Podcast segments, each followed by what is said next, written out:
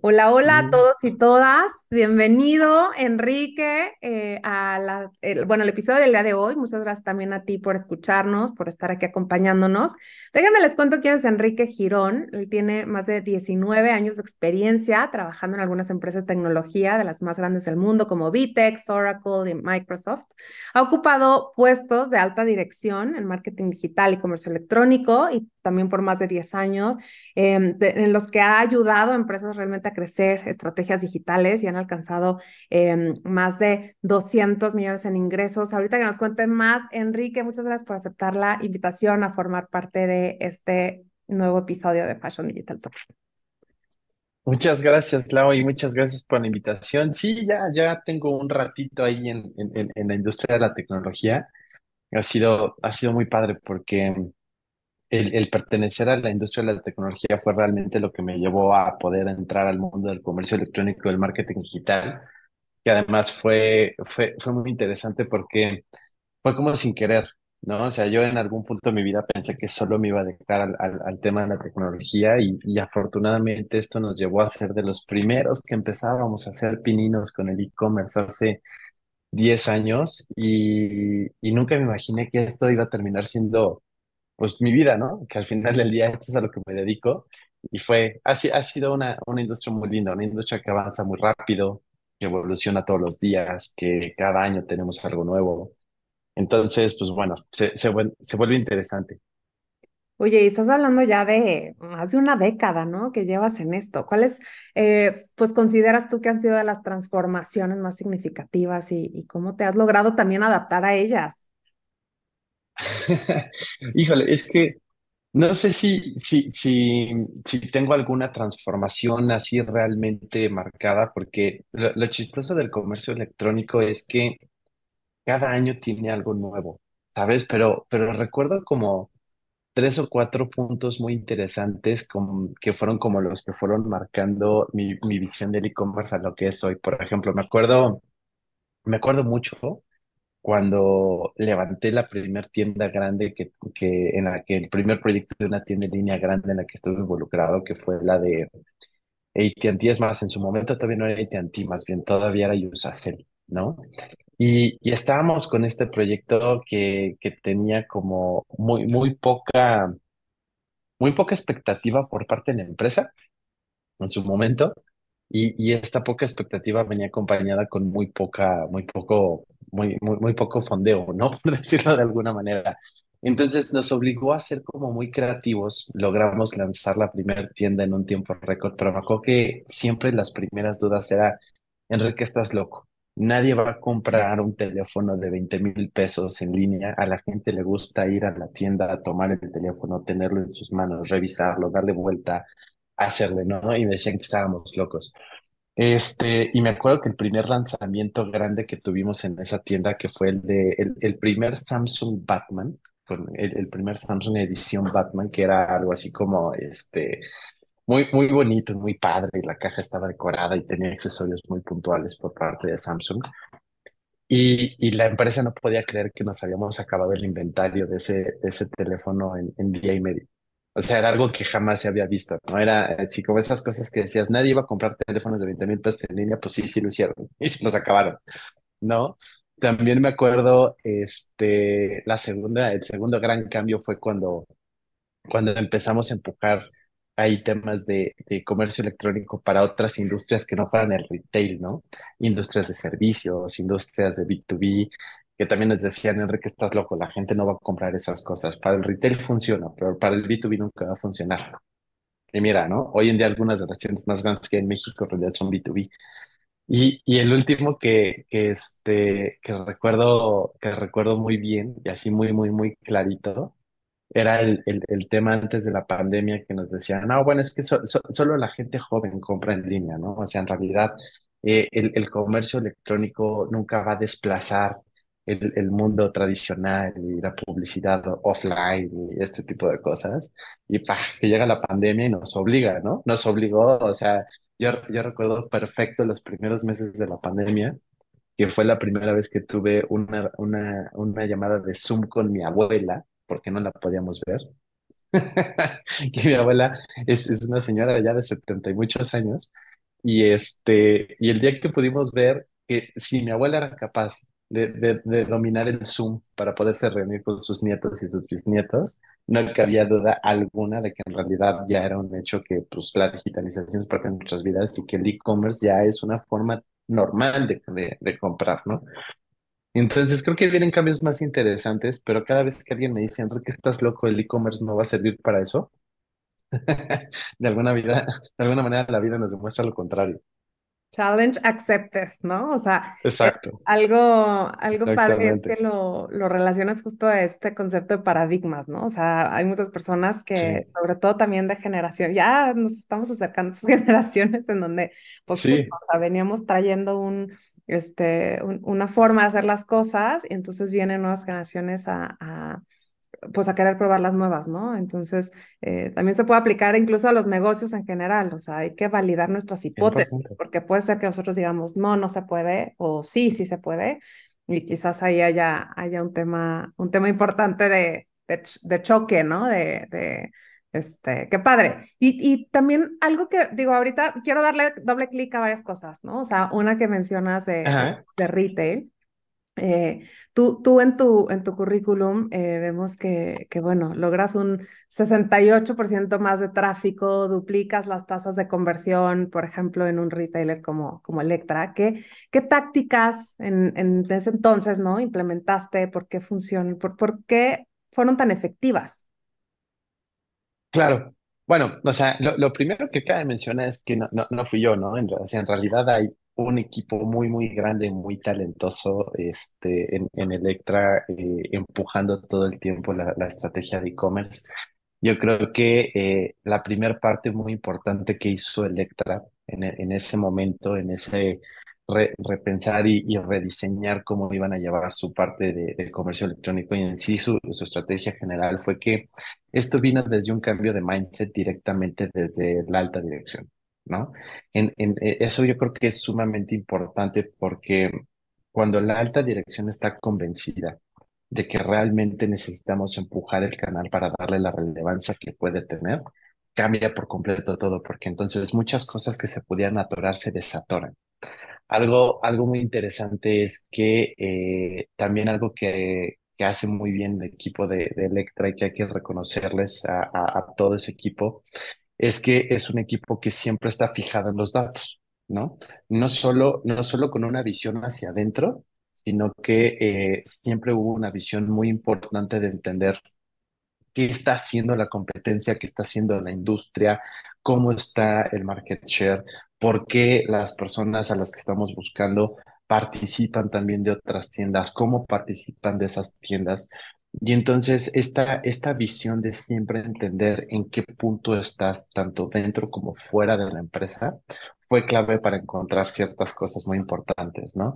Creo que eh, va, va a sonar a lo mejor hasta hasta obvio, ¿no? Porque en realidad no es como que implementáramos estrategias que nadie había hecho, sino que gran parte de, de, ese cambio tan drástico que hubo en el desempeño de, de, de Electra, porque vino, vino de de hacer bien el back to basic, ¿sabes? Es decir, había proyectos muy claros como el, ¿cómo logramos que, que la tienda tenga una mejor experiencia para el usuario, ¿no?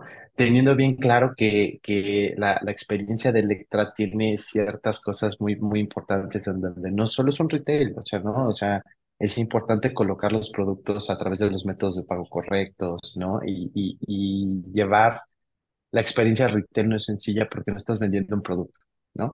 Estás vendiendo productos, múltiples productos que otros retailers también tienen. ¿Y cómo logras aportar valor y, y hacer que la experiencia sea buena sin caer en una guerra de precios, por ejemplo? Entonces, hizo mucho trabajo muy interesante en el temas del Customer Experience, de, del custom, de, User Interface. Se tomaron de- decisiones muy importantes como la habilitación de nuevos canales, como las, la, la aplicación móvil, eh, hubo mucho, mucho esfuerzo en términos de, ok, reentendamos la data de que, que podemos obtener del sitio y que podemos mejorar con la data del sitio para llevar una estrategia paid media distinta, ¿no? Eh, en su momento nos metimos mucho a tratar de entender eh, si estábamos midiendo bien el tráfico y cómo esa medición del tráfico nos generaba o, o puntos importantes para, para encontrar el qué comunicar.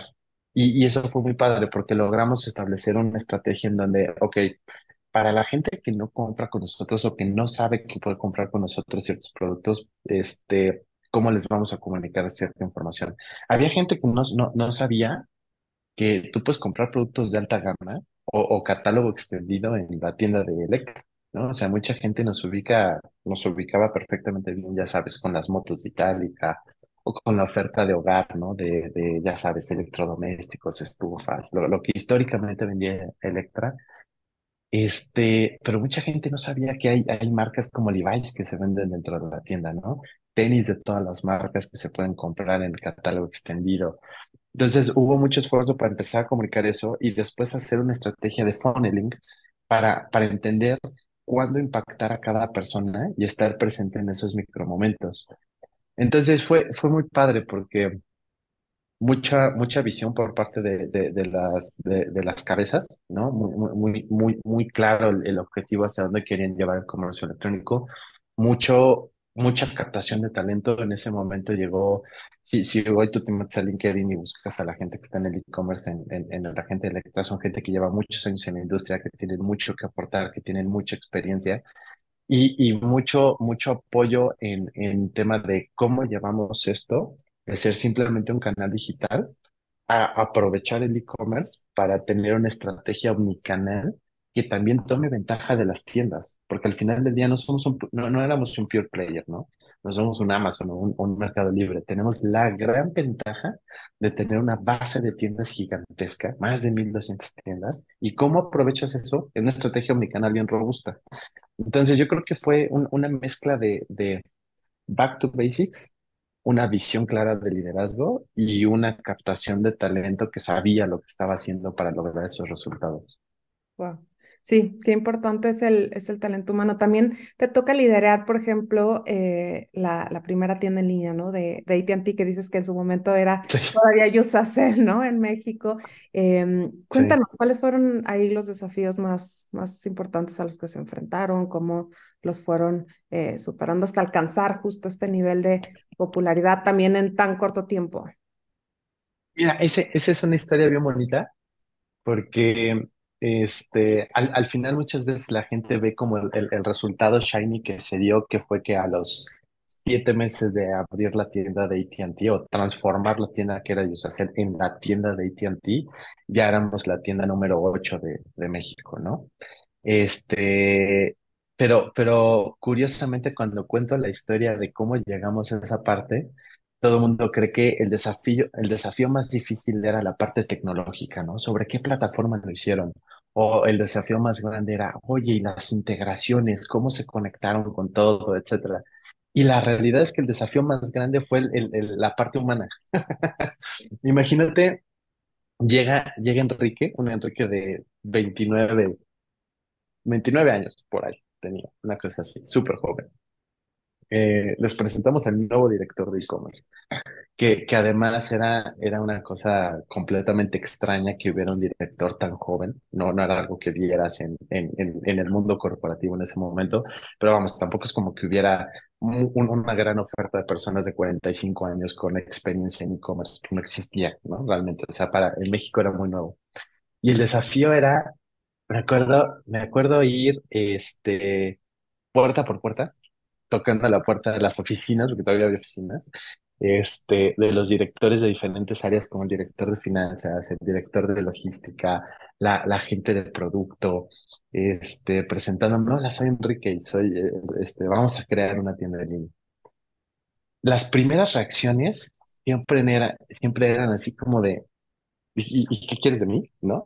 Y, y la segunda era, eh, ya sabes, muchas veces te volteaban los ojos y se como diciendo, ah, ya viene este escuincle a, a, a traerme más, más chamba adicional de la que, de la que ya tengo, ¿no? Entonces nuestro foco o lo que hicimos fue cómo eh, creamos dentro de la misma empresa una, una evangelización respecto a que el canal de e-commerce puede ser tu mejor aliado. Y entonces, ¿qué hicimos, no? Cuando fui con el de finanzas, en vez de ir a exigirle, oye, necesitamos un centro de costos y tenemos que ver la estrategia, cómo vamos a pagar, métodos de pago, etcétera, bla, bla. Lo que hicimos fue eh, entender cuáles eran las cosas que más le dolía a la gente de finanzas. Eh, por ejemplo, en el mundo de, en el mundo de las telecomunicaciones, siempre es muy importante tener mucho cuidado con el fraude, ¿no? No es poco común que de repente llegue una persona y te compra 10 iPhones y, luego eh, ya entregaste los teléfonos y luego te, te rechazan la, la, tarjeta porque pues, era una tarjeta clonada o se la habían robado a alguien, etcétera, ¿no? Ya saben. O sea, siempre hay cosas para las que el mexicano luego suele ser muy creativo. Entonces, esa parte es muy importante porque el negocio de las telecomunicaciones implica que tú entregues un aparato que muchas veces es de alta gama. Lo que nosotros le dijimos es, mira, eh, en, en, términos de, de, de, las métricas financieras, el e-commerce puede ser un gran aliado porque hay muchas herramientas y muchas plataformas que nos pueden ayudar a prevenir esos riesgos financieros, a estar siempre dentro de un margen saludable respecto a los contracargos, respecto a, etcétera. Dijimos, sí, mira, o sea, esto puede afectar de forma positiva a tus KPIs.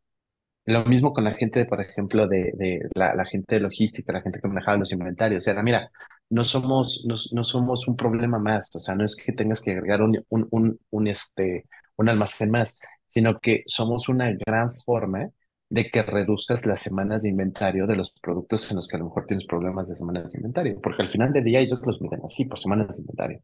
¿no? Entonces tuvimos que ir viendo con cada una de las personas de producto, la gente de producto, la gente de marketing, la gente de todo, mostrándoles las, las, los beneficios que íbamos a poder tener.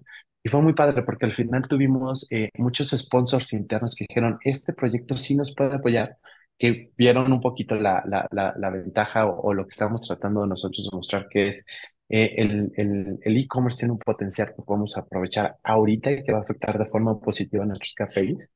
Y conforme esos sponsors se fueron sumando al proyecto, ya no era esa pequeñita área de e-commerce, que, que estaba empujando por sí sola, sino que era un proyecto de la empresa en donde todos teníamos intereses en que le fuera bien para que los KPIs de todos fueran buenos.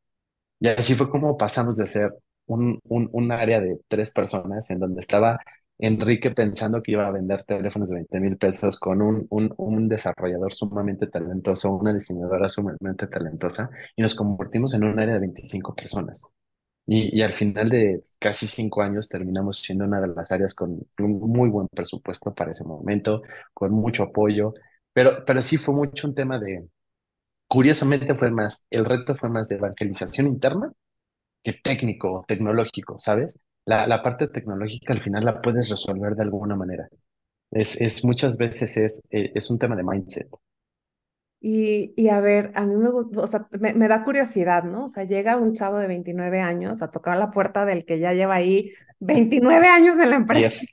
Como, y, y, y, literal, o sea, ¿cuáles crees tú que fueron tus principales habilidades? O sea, yo ahorita me estoy imaginando algunas, ¿no? Pero como para lograr empatizar, conectar. O sea, tú lo que dices es, yo lo que logré es a ellos convencerlos de que esta implementación les iba a convenir para mejorar los KPIs de todo, ¿no? O sea, pero ¿cuáles crees tú que fueron como esas eh, habilidades que tú implementaste como, y no solo como líder, como compañero, ¿no? De, de, de trabajo, como, como, de, como claro. un equipo, ¿no? En donde todos vamos sumando un bien común, o sea, ¿qué, qué, qué nos puedes contar? Mira, es muy chistoso porque creo que algo que me ayudó mucho es uno de mis peores defectos, que es que soy muy necio, ¿no? Entonces, cuando, cuando empecé a recibir este, respuestas negativas o, o, o, respuestas del tipo, sí, sí, luego lo vemos, y luego ponemos una cita, y luego lo revisamos, y te dan largas, y ya sabes, ¿no? Los, los mexicanos difícilmente decimos que no, o sea, no te decimos que no, solo te decimos luego lo vemos. Entonces, ahí entra mi lado necio, y, y la verdad es que tuve mucha suerte porque a lo largo de mi carrera siempre he tenido muy buenos mentores que se han dado el, el tiempo y la disposición para ayudarme y para enseñarme y para explicarme. Y, y, y, es muy padre cuando tienes o entiendes que si tú estás buscando la mentoría de alguien, tienes que dejar tu orgullo en la puerta y, y tratar de escuchar porque durante un proceso de mentoría te van a decir cosas que no te gustan. ¿no? Entonces no, no, no puedes ponerte en, un, en, una posición defensiva, sino que tienes que aprender a escuchar, que a la fecha es algo que me cuesta mucho trabajo y sigo trabajando mucho en eso. Este, pero en, ese momento hubo un par de mentores dentro de, dentro de la empresa a los que les agradezco muchísimo el tiempo y el esfuerzo que le dedicaron. Decir, bueno, este chavito a lo mejor tiene potencial, vamos a, vamos a echarle la mano para que entienda la cultura de la empresa y que sepa por dónde moverse dentro de, de la escalera política de la empresa.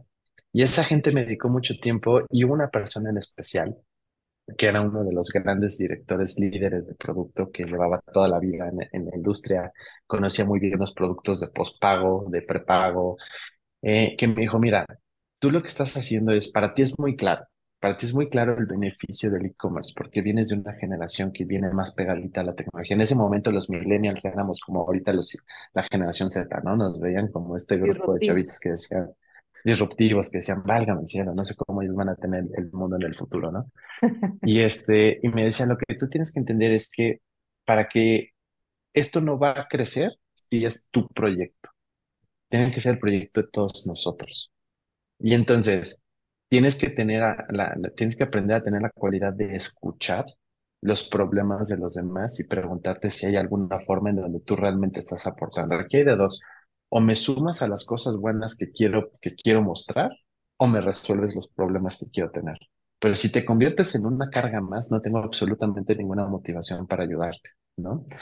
Eso por un lado. Y por otro lado, eh, a través de este, de este proceso de mentoría me enseñaron algo bien importante. Eh, evidentemente en esa época eran mis primeras veces teniendo posiciones de liderazgo y, yo creo mucho en una frase que, que dice Simon Sinek que dice que hoy no existen expertos en liderazgo. Y quien te diga que es experto en liderazgo no lo es, porque el liderazgo es un proceso de aprendizaje continuo. Todo el tiempo estás aprendiendo a ser un líder. Entonces, no hay un experto en. Y hay muchas formas de ser líder y hay muchas estrategias para convertirte en un buen líder. Y yo en ese momento pues, soy un chavito de 29, 30 años que tiene un puesto de director que, este, claro, por supuesto que en su momento, me, por supuesto que me mareé parado en una tortilla, yo sentía que me comía el mundo. Y la vida tiene su forma justa de ponerte en su lugar, ¿no? Entonces, eh, después de, darme con la pared varias veces, entendí que la, la única forma de lograrlo era contratar gente que fuera por mucho más talentosa que yo. Y en ese sentido, la empresa también era, eh, en ese sentido, en esos primeros años, digo, no sé, no sé cómo se ahora, probablemente sea igual, ¿no? Pero yo tengo muchos años ya fuera de AT&T, pero en ese momento el, el área de recursos humanos de AT&T era muy visionaria en términos de claro, vamos a, si hay proceso de contratación, traigamos talento, ¿no? Y, y me creyeron cuando, cuando empezamos a traer gente, me traje gente muy talentosa de Walmart, que Walmart nos llevaba años luz en la experiencia de, de, de la parte de e-commerce, ¿no? Este, pudimos traernos este, gente muy, muy, muy buena en la parte técnica que decían, oye, pero es que no viene del, no viene del mundo de las telecomunicaciones. Y yo, precisamente, precisamente, no viene del mundo de las telecomunicaciones, pero son expertos en lo que hacen. Entonces, yo te puedo decir, o sea, yo, yo te garantizo que todas las personas con las que tuve la, la, la suerte de trabajar eran personas que eran por mucho más talentosas que yo. Eran personas que siempre fueron muy directas conmigo al momento de darme retroalimentación y feedback. Yo cometí una gran cantidad de errores y, y, este, y la honestidad, la transparencia que tenía la gente para decírmelos, en su momento nos hizo un equipo muy, muy unido. Tenemos esa cohesión muy padre en donde el equipo realmente estaba preocupado porque todos, a todos fuera bien. Y, y, creo que eso ayudó mucho, mucho en su momento. Ok. Y, y, y, bueno, pues eh, me gustaría también que nos, que nos cuentes, porque ATT, eh, incluso Electra, ¿no? O sea, están muy enfocados en B2C pero también después migras a la parte más B2B, ¿no? Que es algo también distinto y también se requieren como eh, estrategias pues, específicas, ¿no? Para construir y, y capacitar incluso eh, a un equipo. ¿Cómo es que tú en, en Vitex logras pues estas también estas cifras de ventas eh, que, que superan, ¿no? La expectativa. Fíjate, la, mi, mi, mi época en Vitex fue una época yo, yo, insisto, yo creo que soy una persona con mucha suerte. yo llegué a Vitex, creo que no, no, no había mejor momento para entrar a Vitex que cuando entré a Vitex, ¿no? Eh, yo entré a un Vitex antes de que saliera a bolsa, pre-IPO, Y, este, y en ese momento había una expectativa y unas ganas de comerse el mundo muy grandes porque estábamos preparándonos para salir a bolsa, ¿no? En, en ese momento, tanto el liderazgo de Latinoamérica como el liderazgo del país tenían mucho foco en qué hacemos distinto para traernos clientes muy importantes que nos ayuden no solo, no solo a la facturación de la compañía o a los ingresos de la compañía, sino que además nos den esa, e, ese, ese pedigrí, ¿no? De, de que somos realmente la mejor plataforma enterprise que existe. Y claro, en ese momento había mucha competencia con sus plataformas. Vitex era el, el, Rising Star, ¿no? Hoy, hoy ves a Vitex en todos lados, ¿no? Hoy, hoy, hoy Vitex domina los, los eventos en, de e-commerce por todos lados. Pero en ese momento no era así. En ese momento éramos el, el, el retador, ¿no? Era, éramos el, aquel que venía impulsando cosas distintas y ganando terreno cada semana, ¿no? Vitex estaba en esa época en donde en cada semana había un cliente nuevo que se cerraba. Entonces me acuerdo que eh, recién entré a Vitex, platicaba yo con, con el que en su momento era el country manager, y nos preguntamos, bueno, ¿cuáles son las empresas más grandes que hay en México? ¿No? Y las empresas más grandes que hay en México, fuera de los retailers que todo el mundo ubica, son empresas que su negocio es B2B. Su negocio es hacer selling, ocuparse del sell-through y esperar que el, que el canal haga el sell-out. Pero al final del día, aunque ellos los miden por selling, y el sellout del canal no funciona como debe funcionar, no hay forma de meter más producto en el canal, ¿no? Yo esto lo entendía por mis épocas en, Microsoft, ¿no? Tuve, mucha suerte de poder trabajar con muchos distribuidores en, Microsoft y, y, entendía muy bien ese funcionamiento de cómo un fabricante o una marca empuja productos hacia el canal y lo importante que es toda esta plática que te da el sellout. Entonces, hablábamos de, bueno, al final del día, la plataforma es muy robusta, tiene soluciones muy buenas de B2B y no, no las conoce nadie. ¿Qué hacemos? Pues bueno, empezamos a, primero empezamos por, por, la parte más importante que fue el lado humano, ¿no? Le, apostamos a traer talento de las mejores empresas, el, equipo con el que yo tuve la suerte de trabajar, que eran cuatro o cinco personas que, a la fecha los considero amigos, a la fecha cuando los veo me, me, da mucho gusto, gente muy talentosa que nos traíamos de Oracle, de SAP, de, de, de otras empresas que este, fuertes y que creyeron en el proyecto, este, nos permitió armar una estrategia en donde pues gran parte de la prospección que hacíamos en, reali en realidad era un proceso de evangelización de mira cómo puedes resolver los problemas tradicionales de, de la venta B2B a través de la tecnología. Entonces nuestro speech no era, mira, te, te, quiero, quiero que uses la plataforma para hacer B2B. O sea, el speech era, ¿cómo conviertes la plataforma en una herramienta para que tus vendedores procesen los pedidos y no pasen tiempo? O sea, un vendedor está para vender, le pagas para vender, no para que esté haciendo trámites administrativos para procesar, procesar órdenes de compras, ¿no? O cómo le hacemos para ayudarte a través de una estrategia B2B2C a que tú empieces a ayudar al sellout y al mismo tiempo obtengas el first party data del cliente final. Porque, por ejemplo, hoy si, si tú vendes, no sé, shampoos, ¿no? Y el shampoo lo colocas en el retail, en los mayoristas, en las tienditas minoristas, en la tiendita de la esquina, quien conoce quién lo compra es el canal. Ese first party data lo tengo el canal, no lo tengo yo. A través de ciertas arquitecturas, tú eres capaz no solo de ayudar a ese sellout, sino que además empiezas a obtener información de tu usuario final que para cualquier empresa es sumamente valioso. Entonces empezamos como, como pues no, no, no, no decir disruptivos, porque seguramente no es que a nosotros se nos haya ocurrido primero, pero, pero empezamos a tener mucho foco en una industria en la que había poco foco en ese momento porque todo el mundo estaba muy ocupado tratando de tocarle la puerta a los retailers más grandes. ¿Sabes? El, el foco era cómo, cómo le hago que para que mi plataforma esté en todos los retailers. Cuando había una gran cantidad de mercado, el, el, el mercado más grande del país, desatendido y teniendo oportunidades de negocio a través de nuestra tecnología. Entonces, ¿cómo se dio? Ok. Qué interesante. Y, y, también ahora, desde Data for Sales, que ya estamos llegando este, a, a la empresa en la que estás actualmente. Eh, me encantó el, el título de, de, tu charla, nos, nos diste una probadita de, de, inteligencia artificial aplicada a audiencias y, y así terminaste la, la, el título, ¿no? O sea, ¿qué fue lo que pasó, no? O sea, que, este, cuéntanos un poco. Eh, ahorita sé que estaba muy en boga también el tema de inteligencia artificial, Sí. eh, pero ahora ya conectando, o sea, me encanta porque fuimos como, como del, de lo más básico ya a lo más eh, quizás eh, complejo o personalizado, ¿no? Pero, pero ¿qué, cu- cuál es, cuál es esta, em, pues sí, ¿qué, qué es esta novedad, ¿no? Y, y cómo es que está ayudando hoy en día a los negocios también a crecer desde la parte de, de estrategia digital?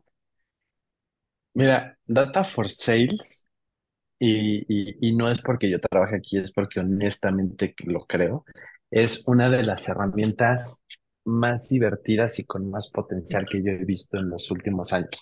Y, y te lo digo porque cuando yo conocí Data for Sales, yo lo, como, lo conocí como un cliente que fue a una, a una expo y vio la plataforma y dijo, wow, yo, yo quiero ser parte de eso, ¿no? Así, así fue como, como realmente llegué a Data for Sales, ¿no? Yo venía al, al, e-commerce, al e-retail day de México y ahí fue donde los conocí. Ellos estaban en su stand, traen cosas muy interesantes.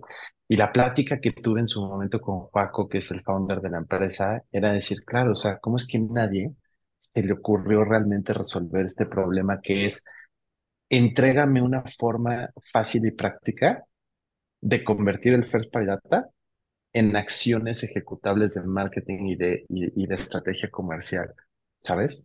Entonces, para, para contarte esta historia, creo que es bien importante primero entender el, el hype que hay ahorita con la parte de la inteligencia artificial, ¿no? Que creo que fue como hubo el hype que hubo de e-commerce hace tres años y el hype que hubo después antes con el tema de machine learning y big data, que todo mundo decían que hacía machine learning y big data. Y a la fecha creo que hay pocas empresas que realmente lo tienen resuelto. Creo que el, el, el hype de, de la inteligencia artificial y cuando me preguntan qué opino sobre la inteligencia artificial respecto a, si nos puede realmente ayudar o no, creo que eh, al día de hoy el problema de la, de la inteligencia artificial es el mismo problema que tienen los briefs de, de marketing hace 20 años. El problema más grande cuando tú haces un brief es cuando le preguntas al cliente qué quieres hacer. Y, no logras, por más que le haces 30 preguntas, que te lo, responda, te lo responda de forma simple y concreta. Hoy a la inteligencia artificial le tienes que decir eso para que realmente le explotes. Nada más que en vez de, nada más que en vez de llamarle brief, le decimos prompt, ¿no? Es decir, tenemos una, una palabra más fancy para decirlo. Que el prompt no es otra cosa más que explicarle la herramienta exactamente qué quieres, cómo lo quieres, para qué lo quieres y en qué contexto. Entonces, la, la, inteligencia artificial es sumamente poderosa, claro, pero es tan poderosa como nosotros seamos claros y como seamos expertos en, en, en darle instrucciones para que nos entregue esa información. ¿Qué hace muy bien algunas herramientas, entre ellas incluida Data for Sales, que facilita ese uso de la inteligencia artificial? No te tengo que convertir en un ingeniero aeroespacial experto en prompts para que puedas explotar una herramienta que tiene ese potencial adentro, que tiene ese poder adentro, para darte información que de otra forma no tendrías o, tardarías mucho tiempo en conseguirla. Entonces, eh, cuando yo conozco Data for Sales y me encuentro con una herramienta que me dice, que, que, que me dice cómo convertir a un ente que transacciona en Enrique el consumidor, que tiene estos gustos, que consume de esta manera, que tiene este potencial para comprar estos productos y que va a gastar tanto más dinero en los próximos 12 meses, y dije, wow, es ahí, porque esa información, eh, el, First Party Data, creo que es el mayor asset que cualquier eh, parte, o sea, que es, el mayor asset que desde el mundo digital tenemos, es toda la información que podemos recolectar de, de, nuestros consumidores, toda esa huella digital que dejamos cada vez que nos conectamos a algún dispositivo y vivimos conectados. Pero el, el mayor problema del First Party Data es, ok, ahora, ahora explótalo. O sea, ahora toma esa data, dale forma y conviértela en cosas que realmente sean ejecutables, que, que realmente regresen en, en forma de mayor ingreso o de un mayor entendimiento para tener mejores estrategias. Y creo que eso es lo que nos hacemos, hacemos nosotros muy bien, ¿no? Eh, hacemos una herramienta que se sale del simplemente analizar demográficos y sociográficos y empezamos a analizar el resultado de cada decisión que tomas, que se ve reflejado en una compra, y a partir de ahí crear modelos predictivos que cualquier persona puede entender, aprovechar y utilizar para tener una mejor estrategia de, email marketing, para tener una mejor estrategia de comunicación respecto a la siguiente o mejor oferta, para poder empoderar a tus áreas comerciales para decir, ok, estos productos se, pueden comprar en conjunto y no lo habíamos visto. ¿Sabes? Creo que al final del día lo, lo importante de Data for Sales es eso. Eh, viene a cubrir un hueco que aunque sabíamos que lo teníamos, no estábamos, era muy complejo explotarlo de una forma sencilla. Y por otro lado, tiene una facilidad de uso en donde es más fácil utilizar Data for Sales que ChatGPT. y, y, creo que eso es, es, es, un gran win de la plataforma. Y, y, hasta me gusta el nombre, ¿no? Porque la orientación es hacia el resultado, ¿no? Eh, Tal cual. Y, y, y me gusta cómo también inicias diciendo, bueno, pues justo o sea, lo más importante para obtener el output deseado es el input, ¿no?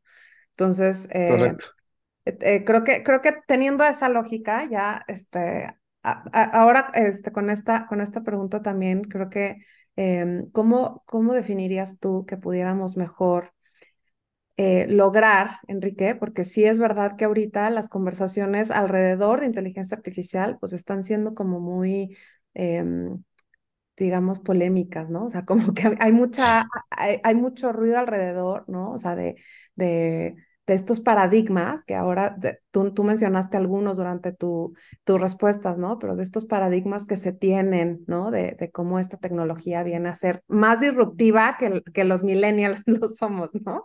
Entonces, eh, algo, algo que me gustaría también preguntarte es... Eh, Tú, tú antes has eh, vivido como esta resistencia, ¿no? O escepticismo, ¿no? Em, ¿cómo, ¿Cómo lograrías tú convencer, o sea, a una persona justo interesada en transformar su negocio ya a través de estrategias digitales, em, bueno, como, como vanguardistas, porque muchas veces sí tenemos digitalización, pero muchas veces eh, obsoleta, ¿no? Eh, o, tenemos cierta, cierta tecnología que dices, no, maestro, o sea, esa tecnología la, la usábamos, pero, pero así como, como, como, como dices, como basic, ¿no? O sea, em, ¿qué, ¿qué, es lo que, cuál sería este mensaje, ¿no? Para, para afrontar esta resistencia que, que ahorita hay quizás en este, en este tema con todos los que, como tú dices, vienen, porque ahorita esto es, esto es lo que está de moda, ¿no? Por ejemplo, en su momento veíamos más de metaverso, ¿no? Y como, ay, ahora eh, eh, esta, este, esta vida, ¿no? Este mundo se va a convertir en, en digital. Y dices, no, ¿no? Y entonces... Layer one. Sí, exacto. Entonces, eh, cuál, ¿cuál sería este mensaje, Enrique? Mira, qué, qué bonita pregunta, porque este, te, voy yo creo que esta la, la contesto 100% de mis, desde mi perspectiva personal, ¿no? Creo que eh, una de esas cosas bonitas que vienen con la edad, ¿no? De, de ya no ser el chavito de 29, 28 años empujando una locura, sino ser ya un, un, hombre de 40 años que, que, que, ha visto este tipo de transformaciones por más de una década, es que eh, mi perspectiva respecto a la inclusión de, la inteligencia artificial y muchas tecnologías más que vienen a acompañarla, eh, y la resistencia al cambio y la resistencia a la transformación digital, yo creo que va a pasar lo mismo que ha pasado con, todas las transformaciones anteriores. ¿A qué me refiero? Una, yo, y esto me lo han preguntado varias veces en, algunos podcasts, en, en donde me dicen, oye, ¿tú crees que la inteligencia artificial va a sustituir a, el trabajo de muchas personas? Yo creo que no. Eh, y te voy a poner un ejemplo muy claro. Cuando fue el boom del e-commerce, muchos directores comerciales tenían esa resistencia porque decían, no, o sea, voy a perder vendedores, ¿cómo? Y gran parte de la relevancia que tiene un director de ventas en la compañía tiene que ver con la cantidad de vendedores que tiene, ¿no? Porque él es la persona que pone el dinero en la empresa, el que ingresa el dinero en la empresa. Entonces, ¿cómo, cómo voy a perder o ceder parte de este, de este, de esa relevancia que tengo para la compañía a través de una plataforma e-commerce? Y no pasó. No te quedaste con menos vendedores. Al contrario, tienes el, equipo de ventas que tenías antes, más ahora un equipo de e-commerce que también trae cuota y que también tiene que vender, ¿sabes? Suma. Creo que con la inteligencia artificial va a pasar lo mismo. Yo creo que la inteligencia artificial tiene una gran capacidad para hacer tareas que a cualquier persona le son sumamente tediosas y repetitivas y hacerlas eficiente y en segundos. Entonces, yo veo la, herramienta, yo veo la herramienta, la inteligencia artificial como una herramienta de productividad. Es cómo automatizo procesos ineficientes. ¿Cómo consigo que el tiempo productivo de mis equipos sea en cosas que sean de mayor relevancia, más allá de tareas tediosas y administrativas que a lo mejor hoy se tienen que hacer porque se tienen que hacer? ¿Cómo logro eh, capacitar a las personas para que exploten estas herramientas y conviertan o lleven su trabajo al siguiente nivel?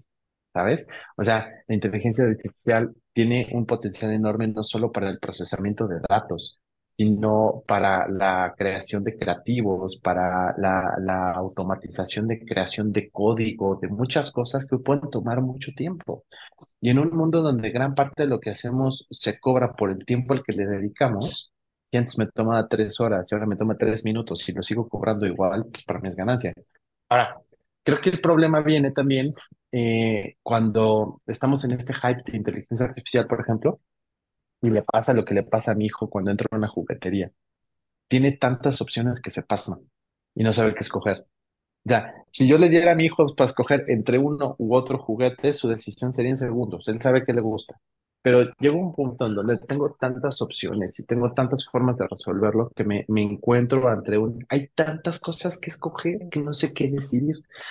Y, y hoy, o sea, no puedes, no puedes entrar a, por ejemplo, a YouTube a ver algo sin que te aparezca una nueva herramienta, ¿no? O sea, son como las, las, las plataformas para tomar notas. Hay 325 mil herramientas para tomar notas, todas hacen lo mismo. Creo que en términos de tecnología, como en términos de transformación digital, uno tiene que tener la sabiduría de escoger la plataforma a la que le vas a poder sacar mayor beneficio. Es decir, tienes que ser muy consciente contigo mismo y decir, ¿qué tan tech savvy soy? Es decir, ¿qué tanta capacidad tengo de aprender a usar la herramienta y explotarla? ¿Qué tanta espacio tengo de crecimiento con esa herramienta una vez que aprenda a usarla? ¿No? Es decir, ok, o sea, si, si, si aprendo a usar la herramienta en dos meses y ya al, al mes seis me queda chiquita, la escogiste mal, ¿no? Tenías que haber escogido una herramienta que te permita crecer tu negocio junto con la herramienta, pero al mismo tiempo que tengas las capacidades para usarla. Eh, entonces, y, eso viene un poco de la analogía que me decía, bueno, ¿cuál es la mejor herramienta de comercio electrónico? Mi respuesta siempre es, yo creo que la mejor herramienta de comercio electrónico es la que tienes mayor capacidad de, de usar bien y de explotar bien y de, y de mantener sin que te genere dependencias de terceros, ¿no? Sin que te genere costos ocultos. Creo que con la inteligencia artificial pasa un poco lo mismo.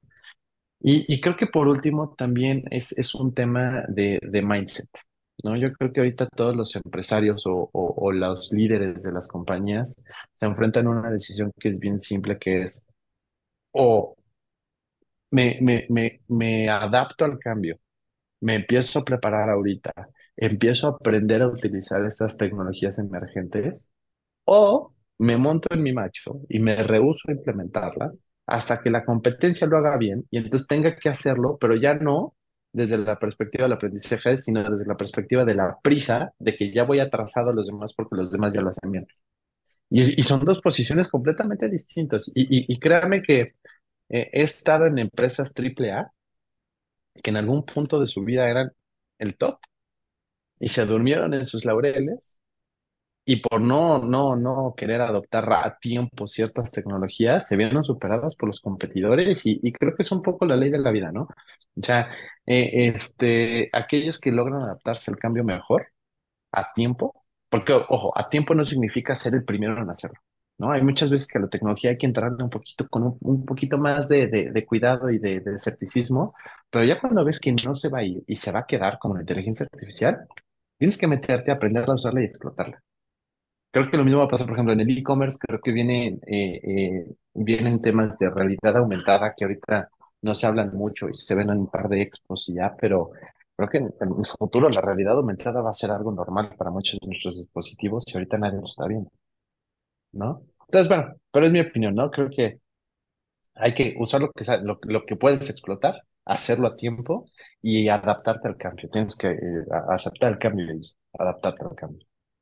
Yo aquí también, eh, no, no sé tú qué opinas, Enrique, pero justo eh, algo que, que, que, me vino a la mente ahorita que estabas mencionando todo esto, Ahorita los empresarios se sienten así de abrumados, pero también por temas de e-commerce, por herramientas de, este, básicas, ¿no? Que, que, implementar y tal. Y, y también eh, me gustaría hacer como el paréntesis de decir, las personas que sí estamos involucradas en temas de digitalización, que sí conocemos de varias herramientas, tenemos una responsabilidad, así como la tiene el doctor cuando tú llegas con un padecimiento, ¿no? Entonces, algo también muy importante es que nosotros nos, nos pongamos también la, la, la camiseta y digamos, va, voy a bien asesorar al que llega con total desconocimiento de todas las opciones, de todas las, o sea, de todo lo que, lo que puede venir a beneficiar o no a su negocio, ¿no? Entonces, algo muy importante también como consultores, como, como coaches de negocios, como, eh, como, como aquí, ¿no? O sea, como área comercial de herramientas tecnológicas, también sepamos que no lo que ofertamos es para todos y que tengamos la responsabilidad también de decir, bueno, es que si no, vamos a estar literal quemando cartuchos, pero no, no para mi empresa. O sea, mi empresa la van a desechar cuando no le sirva.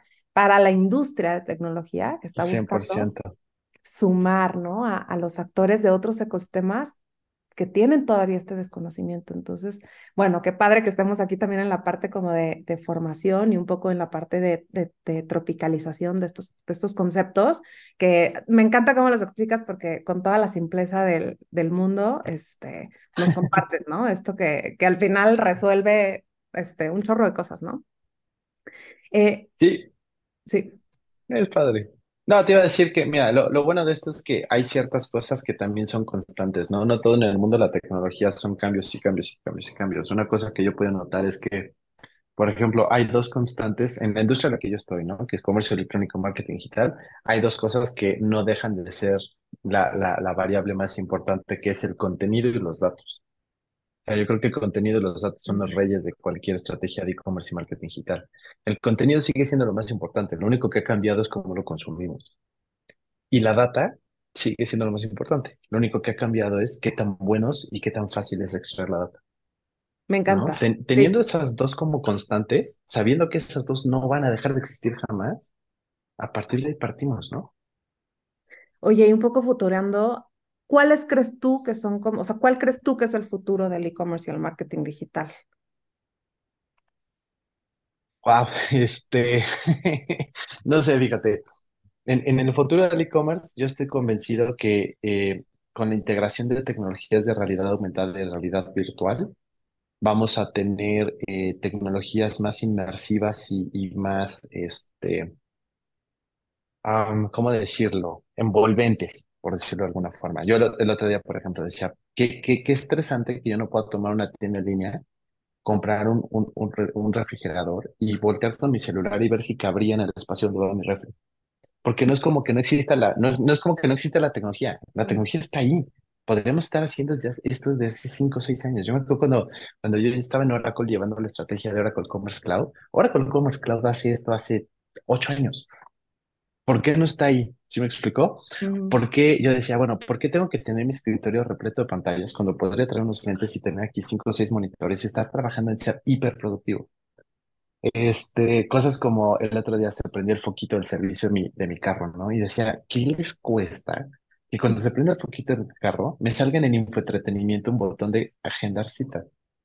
Sí estuviera conectado a mi, calendario, que agende la cita y se acabó el problema, ¿sabes? Creo que ese es el futuro de, es, un poco de, la Hace unos años era muy popular la plática del IoT, el Internet de las cosas. Creo que cada vez estamos más cerca de eso. Y, este, y creo que cada vez estamos más cerca en términos de marketing digital, en donde empecemos a vender sin vender. Creo que la gente ya está, eh, hasta cierto punto ya ignora muchos estímulos del marketing digital tradicional y tenemos que empezar a hacer contenido. Creo que las empresas van a tener que aprender a ser menos vendedoras y más resolutivas con el contenido que comparten y que crean. Me encanta. Oye, ya para ir cerrando, Enrique, ¿cuáles son tus tres reglas de oro para triunfar en la vida y los negocios? Em, no, no, no sé si tengo tres reglas de oro para triunfar, porque honestamente no, no, no me considero como una persona que haya triunfado aún, ¿no? Tengo, tengo muchas metas que todavía, todavía quiero llegar, pero, pero sí les puedo compartir cosas que, que, de, de, personas que, que admiro mucho y que sigo en este proceso de seguir creciendo como profesional, ¿no? Una que me gusta mucho es de Simon, Sinek, ¿no? En donde en una matriz habla sobre cómo eh, los US Marines seleccionan a las personas más importantes, ¿no? Es, la, dice, es la organización más proeficiente del mundo. Y ellos hablan de una matriz en donde miden la habilidad de la persona y la confiabilidad de la persona. Y entonces se explica cómo las personas que quieres en tu equipo tienen que tener una mezcla saludable entre habilidades y confianza, ¿no? Eh, y eso, a, a, qué me refiero? Creo que muchas veces una persona que es muy habilidosa, pero es de muy baja confianza, es una persona tóxica para el equipo. Él, él lo menciona y coincido con él. Creo que es esa persona que híjole, está ahí porque es re bueno en lo que hace, pero no lo soportas, ¿no? Y se convierte en un problema tóxico para el equipo que en el largo plazo vas a tener, mediano largo plazo vas a tener que resolver. Creo que eh, en mi experiencia esto de trabajar con gente más talentosa que yo nutre mucho cualquier objetivo que tenga y creo que va un poco alineado a lo que dice Simon Sinek, ¿no? Tener un, un, una, un, un, punto medio entre habilidad y confianza para que la gente desarrolle, las, las, las habilidades se desarrollan. La confianza no es algo que tú le puedas enseñar a alguien, ¿no? El, el, el, la actitud no es algo que le puedes enseñar a alguien. Luego, algo en lo que yo estoy trabajando ahorita mucho, ahorita lo traigo como de moda, es, eh, estoy metiéndome mucho en un proceso que llama eh, Tu Segundo Cerebro, es un libro que escribe Tiago Forte, ¿no? Yo soy una persona este, que tiene un déficit de atención hasta cierto punto y para mí es muy importante poderme organizar de la forma correcta para poder ser productivo en muchas cosas, ¿no? Esta parte del segundo, del segundo cerebro te enseña sistemas o procesos para ser productivo y lo que dice es, el cerebro es para tener ideas, no para almacenarlas. Y entonces, con toda la tecnología que tenemos disponible, puedes crear sistemas para colocar las ideas en donde tienes que colocarlas y después pasarlas a, procesarlas de forma, de forma eficiente, ¿no? Y el, el último, em, y que se me ha tocado aprenderlo de la forma, de la forma mala, es que no vas a ser más productivo siendo más workaholic. Y esto lo, lo aprendí de la forma dura. Eh, al final del día, quienes están realmente ahí para ti es tu familia, son tus amigos. Yo soy padre, ¿no? Este, cada momento que puedo vivir con mi hijo lo atesoro. Y para la empresa, no necesariamente eres tan relevante como crees que lo eres, sin importar qué tan alto sea tu puesto, ¿eh? ¿no? Sin importar si eres el vicepresidente de algo el día de mañana, traen otro y se acabó. ¿Y a qué voy con esto? No, no, no, no es un, no es un, no es un discurso este, de revolución y de rebeldía, ¿no? Sino que a lo que me refiero es que yo descubrí a la mala que cuando me empecé a enfocar a, respetar mis espacios con mi familia y con mis amigos, y respetarlos es cuando estoy con ellos, estoy con ellos, no estoy mitad con ellos, mitad con la familia o con el trabajo, soy más productivo cuando estoy en, en, en el trabajo. Sabiendo que me estoy encargando de mi salud personal, de la salud, mi salud familiar, de mis relaciones cercanas, soy más productivo en el trabajo porque dejo de tener problemas que de otra forma me quitarían tiempo y esfuerzo de, mente y de paz mental mientras estoy en el trabajo, ¿no? Entonces, de, verdad sé que va a sonar a cliché, pero entre más te puedas ocupar de tu salud personal, que es algo que también tuve que aprender a la mala, y, y entre más puedas entender que eh, la, la calidad de vida, es el gestionarlo bien, tu tiempo con la familia, con el tiempo de trabajo, te hace más productivo eso es, para mí ha sido clave para tener buenos resultados últimamente. Así, alguna vez en, en, la escuela me acuerdo que aprendimos de los inhibidores de la creatividad, ¿no? Y uno de los principales es el estrés. Y cómo es que efectivamente todo aquello que te genera estrés y microestreses, ¿no? O sea, eh, por ejemplo, el tema de dinero, si tú tienes como la ansiedad de que, ¿no? Y, o sea, o el tema de hoy, hoy es cumpleaños de mi hijo y necesito, ¿no? Y entonces todos esos microestreses, pues justo inhiben el que tú seas productivo porque no, no eres ni creativo, ¿no? O sea, no, como que es como si estuvieras bloqueado, ¿no? Em, ya por último, Enrique, me gustaría preguntarte, y, así otra vez como regresando a los primeros temas, pero me encanta cómo eh, pues la, la, charla también fue tornando mucho en temas de liderazgo y tú has estado en muchos eh, puestos también de liderazgo. ¿Qué nos recomiendas? ¿Qué recursos, libros, aplicaciones, podcasts? Eh, talleres, programas, ¿qué, ¿qué, te ayudó a ti a convertirte en un mejor líder en cada em, pues etapa, ¿no? De tu vida profesional. Híjole, mira, yo, yo no sé si, si, si, si me considero a mí mismo un buen líder. Eh, creo que, siendo muy sinceros, veo, veo hacia atrás y hay muchas veces y, y, momentos que digo, híjole, me equivoqué, lo hubiera hecho distinto, perdí el, perdí el temple, perdí la paciencia. Em, pero creo que el, el, primer paso en el tema del liderazgo es que creo que esto es como ser padre, nadie te enseña cómo ser líder, ¿no? Es, es un punto en donde tienes que, tienes que aprender a, a, tampoco castigarte además cuando te equivocas, pero sí aprender de eso y tratar de no repetirlo. Eh, he aprendido que no puedes tener el mismo estilo de liderazgo con todas las personas. Creo que cada persona tiene sus propias cualidades y, con, un estilo de liderazgo que es un poquito más flexible y adaptable, puedes tratar de sacar lo mejor de esas personas. Em, creo que eh, para ser un buen líder tienes que dejar tu ego a un lado.